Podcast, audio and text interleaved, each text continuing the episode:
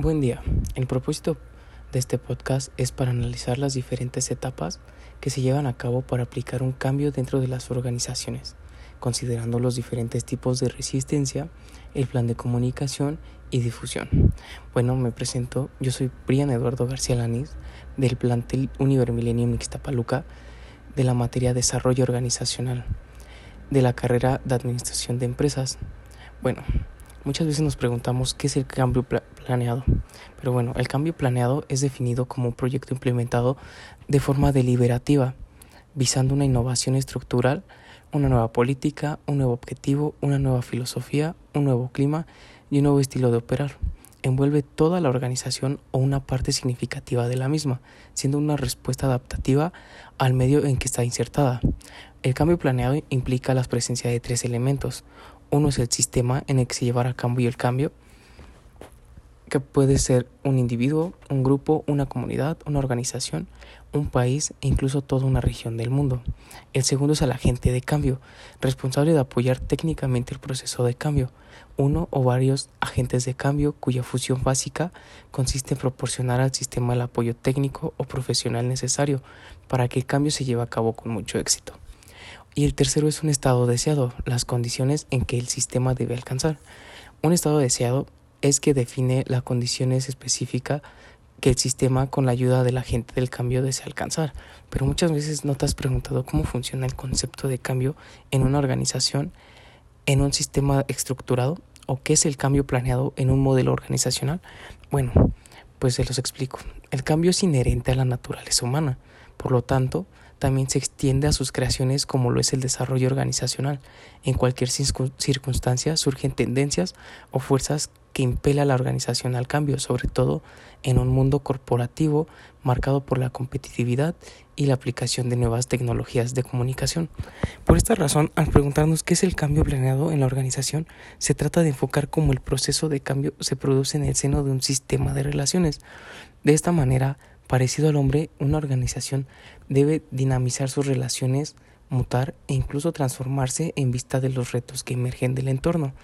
Antes de profundizar sobre qué es el cambio planeado en la organización, se vuelve impredecible delimitar un concepto importante, el desarrollo organizacional. En este sentido, el desarrollo organizacional se centra en el estudio e investigación de técnicas y herramientas destinadas a mantener el funcionamiento de una empresa o institución de cualquier índole. En otras palabras, es una planificación sistemática y planeada a largo plazo que acarrea cambios planeados. Bueno, de este modo el desarrollo organizacional no debe ser visto como una actividad única propuesta en un momento determinado, sino como un proceso continuo que incrementa la eficacia y productividad de la empresa. Por lo tanto, esta evaluación no descuida ninguno de los aspectos de la organización, sino que contempla todos los elementos en su justa proporción. La interrogante queda, ¿qué es el cambio planeado en la organización? Es un tema muy actual, ya que una característica del mercado moderno es su constante transformación y cambio, que por consiguiente exige de las organizaciones una adaptación a los nuevos retos. Para ello es necesaria una planificación concienzuda que permita a la empresa fluctuar entre la nueva tendencia sin perder su esencia. ¿Qué es el cambio planeado en el desarrollo organizacional? Bueno, pues debemos entender que el concepto de cambio como un nuevo estado de cosas diferentes al estado anterior. De esta manera, cuando hablamos de cambio planeado en una organización, nos referimos, a una planificación o proyecto llevado a cambio con el fin de alcanzar una situación ideal. Puede ser una nueva política, un nuevo estilo de negocio, una nueva filosofía, filosofía empresarial, entre otros aspectos. En otras palabras, el cambio planeado se basa en un estudio a profundidad de toda la organización para identificar una situación insatisfactoria y proponer una serie de estrategias y acciones encaminadas a modificarla para alcanzar un punto deseado. En el desarrollo organizacional también nos referimos a los modelos propuestos.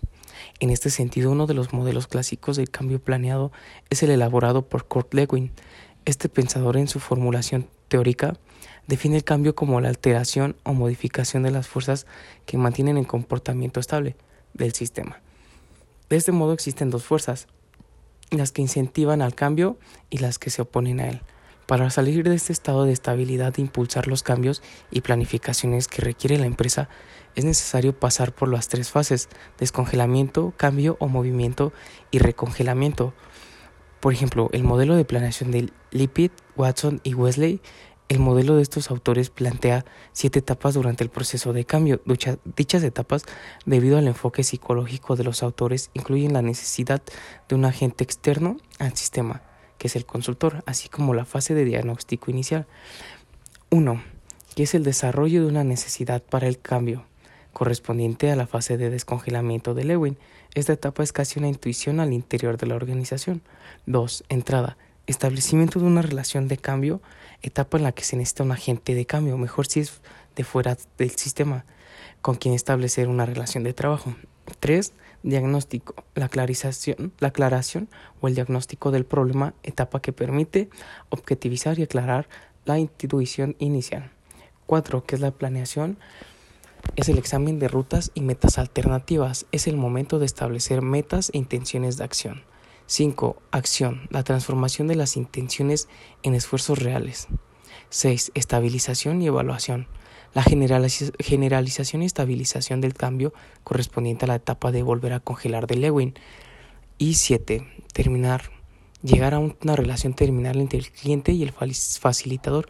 Como se ve, el modelo de Lippitt, Watson y Wesley enfatiza el papel del facilitador, el cual es alguien externo a la organización lo que le permite tener mayor objetividad del momento de apoyar y guiar al cambio.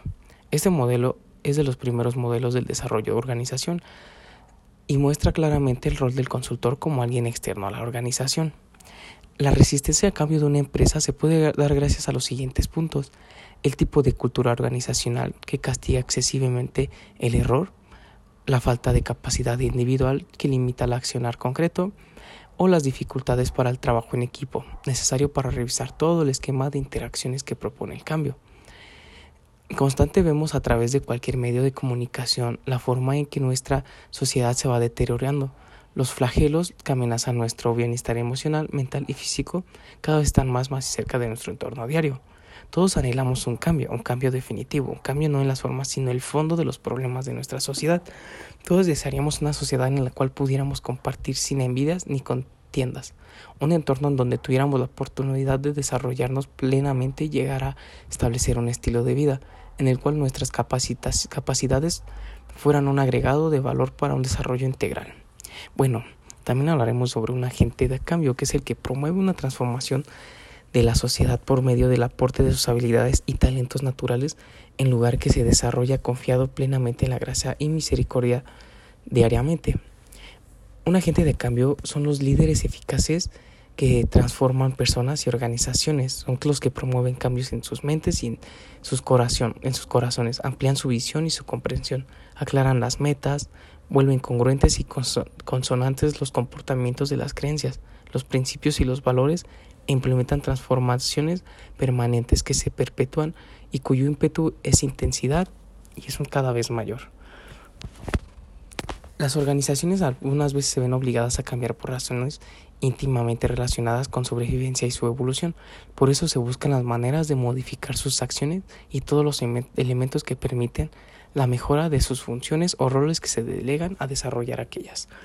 Bueno, pues esto es mi punto de vista sobre la transformación de, de cómo hacer un, un cambio en la organización de una empresa. Bueno, eso es todo de mi parte. Espero les haya gustado y buen día.